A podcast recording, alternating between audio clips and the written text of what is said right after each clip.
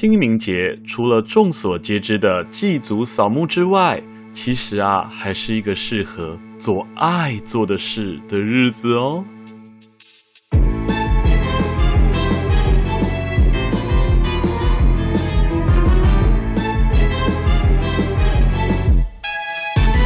欢迎收听《鬼岛电波》，我是阿娇。今天依然是超自然震动、好兴奋的单元。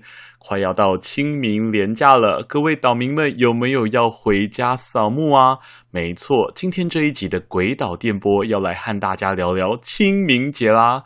会说说一些习俗的由来、禁忌的真伪、怎么拜拜，还有阿交我小时候扫墓的灵异故事哦。一说到清明节哦，各位岛民们一定会反射性的背出那个唐代杜牧《清明》这首诗：“清明时节雨纷纷，路上行人欲断魂。借问酒家何处有？牧童遥指杏花村。”不过，各位有没有发现这首诗跟祭祖一点关系都没有？清明时节雨纷纷，如字面上的意思，就是当时的时间呢，来到了二十四节气之一的清明节，常常啊下大雨，而路上行人欲断魂，哦，讲的就是在道路上行走的人们呢，都被雨淋到快死掉了。这个滂沱大雨哈，所以借问酒家何处去？被雨淋得很不爽，所以要去酒家喝酒消消愁。牧童遥指杏花村，放牧的小孩指着远处的位置说：“哎呦，大哥要桑吉雷是不是？那就当然要去杏花村大酒店啦。”这句话到现在可能就是同学推荐林森北。各位有发现吗？这首清明的诗放到这个年代就是废文。清明节要死啦，雨下成这个样子，超不爽的。我要问在地人有没有推荐的酒店去桑吉嘞？真的就是名副其实的废文。而且在这边也要告诉大家一个大实话：其实清明节理论上来说，它并不是一个节日哦。你们全部的人都被骗了。就像刚刚所说的，它只是二十四节气之一。通常呢，都是会落在国历的四月四号、四月五号或四月六号的其中一天。那至于为什么会叫做清明呢？在《岁时百问》一书中曾经表示：“万物生长此时，皆清洁而明净。”故谓之清明，也就是说，到了这个时节呢，气温回暖，降雨增多，正好是发春哦不，我是指春天耕种的大好时机。这一个节气的前后，分别是寒食节与上巳节，而寒食节的习俗呢，是扫墓和吃冷的食物。至于上巳节呢，就是出去玩、踏踏青、消灾解厄的节日。而随着时代的推进，寒食节、清明、上巳节就逐渐的融合了，成为我们现在所知的清明节。OK，前言讲完啦，那我们现在就来探究一下，到底寒食节和上巳节都在做些什么呢？寒食节的主要习俗就是禁止开火，只能吃冷的食物，还有祭祀祖先。为什么不能生火，还只能吃冷的食物呢？这是因为啊，古代刚刚已知用火的时候，生火技术还没有那么成熟。人们呐、啊，会随着季节的不同，用那个季节最适合的树木钻木取火。因此啊，只要换季，就要改成另外一种木头的火了。怎么那么麻烦？人们呐、啊，只要一换季，改火之后，就要换取新货，而且是要等待官方统一分发新货。因此呢，只要新火还没到，百姓就不能生火了哈。所以深知政府效率极低的民众，果断抉择，干脆这一天我们都只吃冷的食物算了。反正这样子等哈，早餐等到晚上，等到宵夜，可能火都还不会来呢。演变至今，台湾的清明节代表美食润饼，也就这样子诞生出来了。而现在的人们呢，有更多的选择。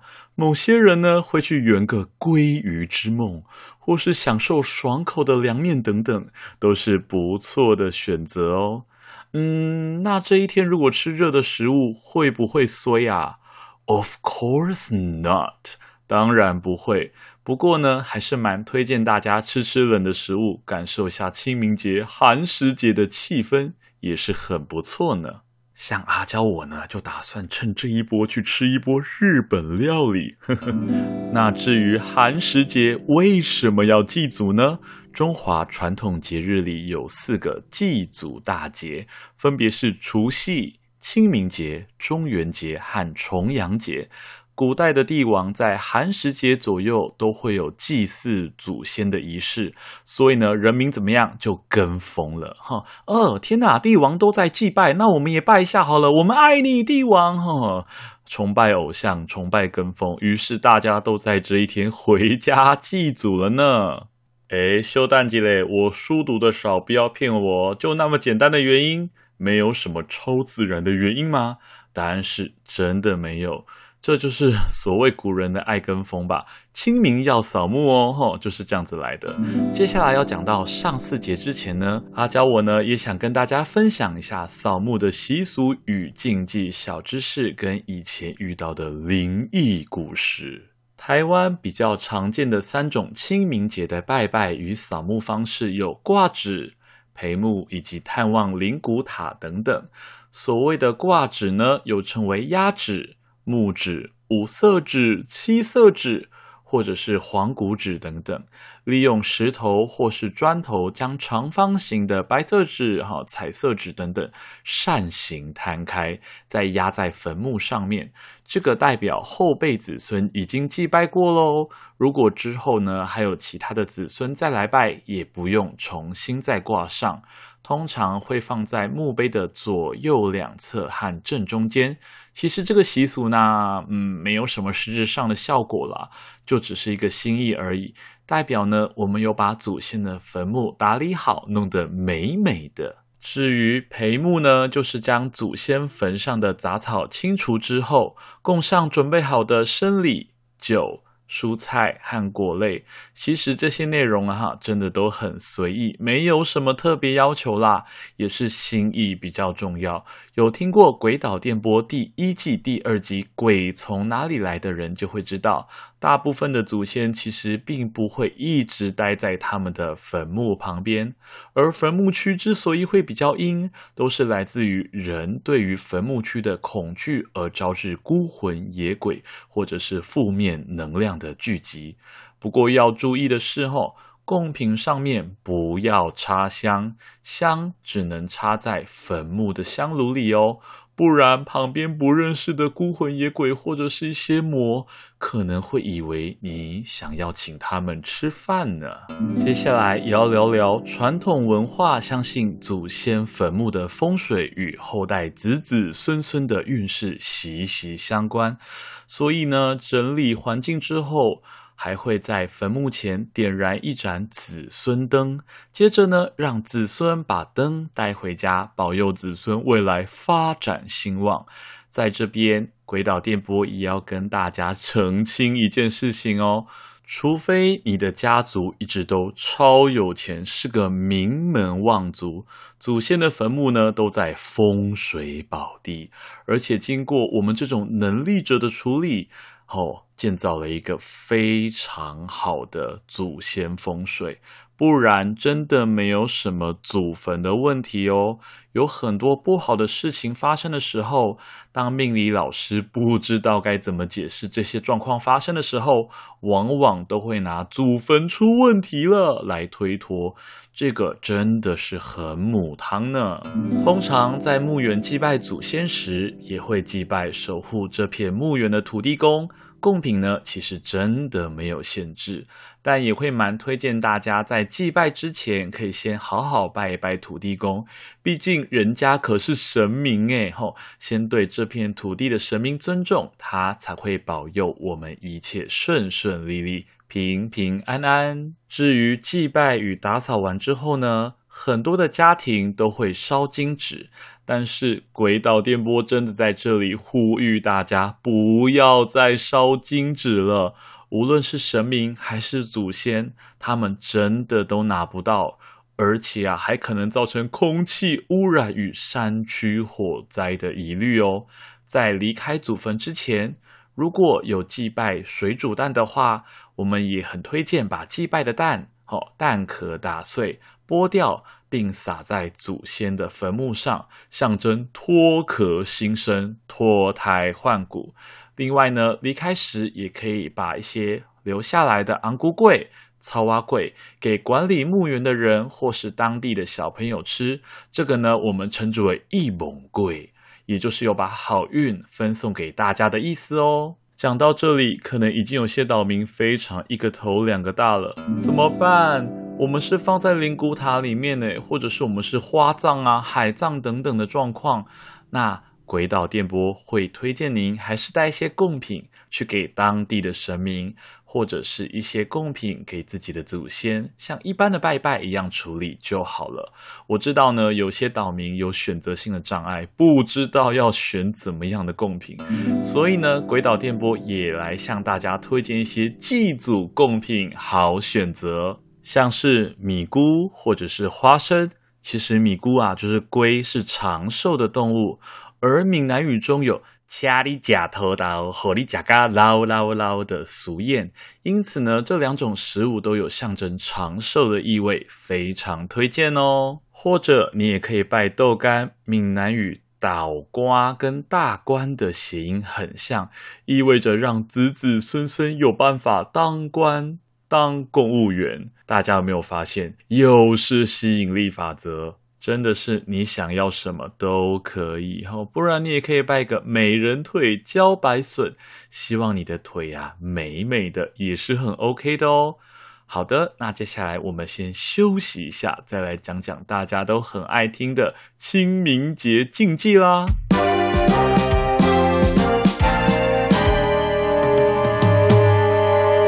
清明节的扫墓有没有一个最好的时间呢？大家都说清明节扫墓最好的时间是在早上的五点到七点，但是各位岛民们啊，好好一个假日，我才不相信你们会那么早起，至少阿娇我是绝对做不到的。所以鬼岛电波还是一样建议大家下午三点前完成扫墓就可以喽。为什么一定要是三点前呢？因为太晚天黑了，你们会怕啦，就是那么简单哈。大家都怕黑，而有些人呢认为清明扫墓要低调，所以不能穿得花花绿绿、色彩鲜艳的。其实关于这点呢，阿娇我是蛮同意的哦。为什么呢？哦，它的原因其实跟大众所知的不太一样。因为呢，墓园大部分都在郊外，如果你穿得花花绿绿的，蚊虫、蜜蜂等等可能会对你情不自禁，最后啊，困扰的还是你自己哦。至于扫墓是不是最好不要照相呢？其实没有差，也不会变衰。但如果你不小心拍到了灵异照片，请务必务必让阿娇我来帮你们鉴定一下，我好喜欢看灵异照片哦。扫墓不能嬉笑玩乐，这个主要是你们会被长辈打啦。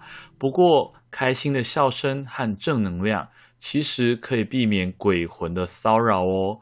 嗯，那就看你比较怕鬼，还是比较怕被长辈打喽，自己选择，残酷二选一。而扫墓后回家，是不是应该赶快更衣洗澡，或者是不宜社交呢？嗯，担心会不会把墓园里不好的晦气带回来。主要呢，还是依照你的本身体质来看哦。如果你本身就是比较敏感的人，而你的确会觉得不太舒服，那阿娇我当然建议你安分一点啦。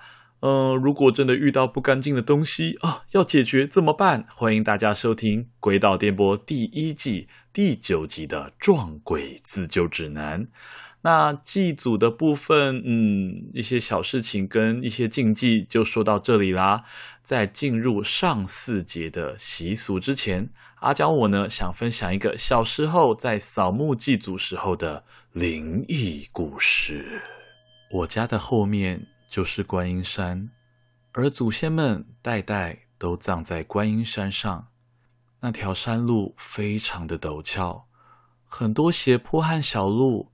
都是机车和汽车过不去的，因此每到需要扫墓的时候，我们全家人都会徒步走路上山，还记得某一年的清明节，大概是我国小的时候吧。当时家人正在打理清洁墓碑的时候，我和两个妹妹在祖坟附近四处游荡。这个时候呢，看到前面有两个小朋友理着平头，穿着白色的短裤和短袖，看起来好像是一对兄弟。他们在坟墓区跑啊跑啊，好像要看遍整个墓园一样。于是，我跟妹妹也小跑步跟上了他们。跑着跑着，前面两个小孩貌似发现了我们正在跟着他们，就停了下来，回头看着我们，一脸疑惑。哎，你们要去哪里啊？我们也要去。我先发出了声音，告诉他们。那两个小孩听到我说的话之后，笑了一下，说：“我们要去秘密基地。”然后手指比了前方，示意我们可以一起跟着过去。我和两个妹妹穿越了一些竹林跟小树丛，在经过一个比较高的坟墓转角之后，我们三个兄妹跟丢了。好奇怪，怎么会突然就不见呢？我转头问我两个妹妹有没有看到他们。我的大妹说，她也不知道他们跑去哪里了，而我的小妹则是说，刚刚到现在，都是哥哥你在带着我们跑的啊，哪有其他人？我们三兄妹只有我跟大妹有遗传到特殊的体质，所以经过小妹的验证，我们完全意识到，我们遇到的那两个小朋友，并不是人类。于是我牵起两个妹妹的手，镇定地说：“那我们回去吧。”四周并不是没有其他的大人，只是他们都在视线很远的地方。在我们往回走了几步路之后，身后突然传来一段像是电子般重叠又高频的声音：“你们不去了吗？”我把头稍微转个方向往回看。那两个小孩像壁虎一样趴在刚刚转角的那个坟墓的顶端，脸就像涂满了白胶一样，五官只露出了两只眼睛。哦，不是好几只的眼睛，全身黏糊糊的，好像在融化一样，眼睛眨呀眨，一直看着我们。难怪我们跟丢了，因为他们完全爬到墙上去了。对，我们要走了。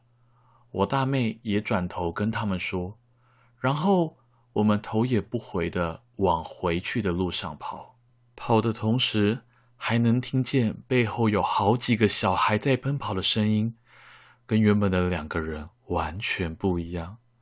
到最后，我们跑到了人多的地方，我们放松下来，一方面觉得我妹真的好勇敢，另外一方面。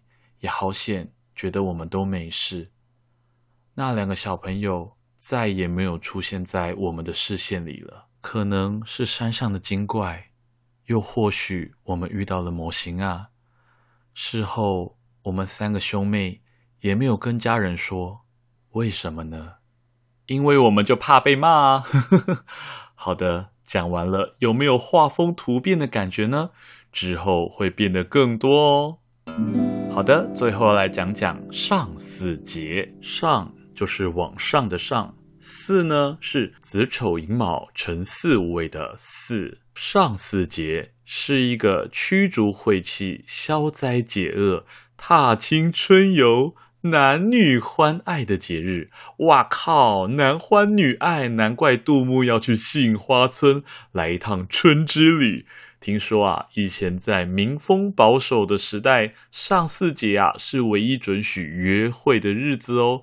或许是春天的气息浓厚，人们啊也常在这一天祭祀管理婚姻和生育之神。哇，哥们啪啪节，饮水思源。所以说啊，其实上巳节有很多精彩的活动哦，甚至更胜于情人节。呜、哦，哈兹卡西呢？以前的人呢，会在这个时候玩荡秋千，他们认为这个荡秋千呢，可以把各种病痛都给荡掉，荡得越高，荡得越嗨，越神清气爽，心里啊也越快活。嗯，突然觉得好像某些情趣旅馆也有类似的设施，真的好应景呢。除此之外，男性间还有一个活动叫蹴鞠，他们呢就像踢足球一样，是一种里面塞满羽毛的皮革球体。让年轻人们挥洒青春的汗水。听说啊，这个活动以前是让军队训练士兵用的，体会射门的快活。好像太多了，反正就是，嗯，可以踢出去这样子。部分的人啊，还会放风筝哦。他们呢，会把自己的名字和想要送走的东西写在风筝上，像是疾病啊、小人啊、脂肪啊。前任啊，等等，在风筝飞到最高的时候，把那个线剪断，就让往事随风，随风都随风，心随你动，象征把糟糕的人生送走。天灯祈福，风筝送煞。不过这样子呢，会造成环境的污染啦，所以大家还是不要再这样子做比较好哦。OK，总之呢，清明节就是这样一个有着一堆习俗而诞生的复杂节日的统称，融合了祭拜祖先、吃冷的食物、约踏青、送晦气等等的活动。各位岛民是不是觉得清明节连假整个不够用了呢？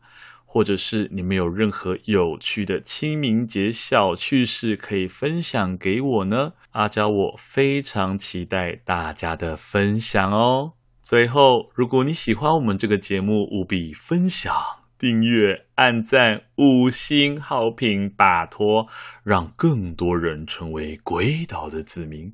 清明节快乐，大家拜拜。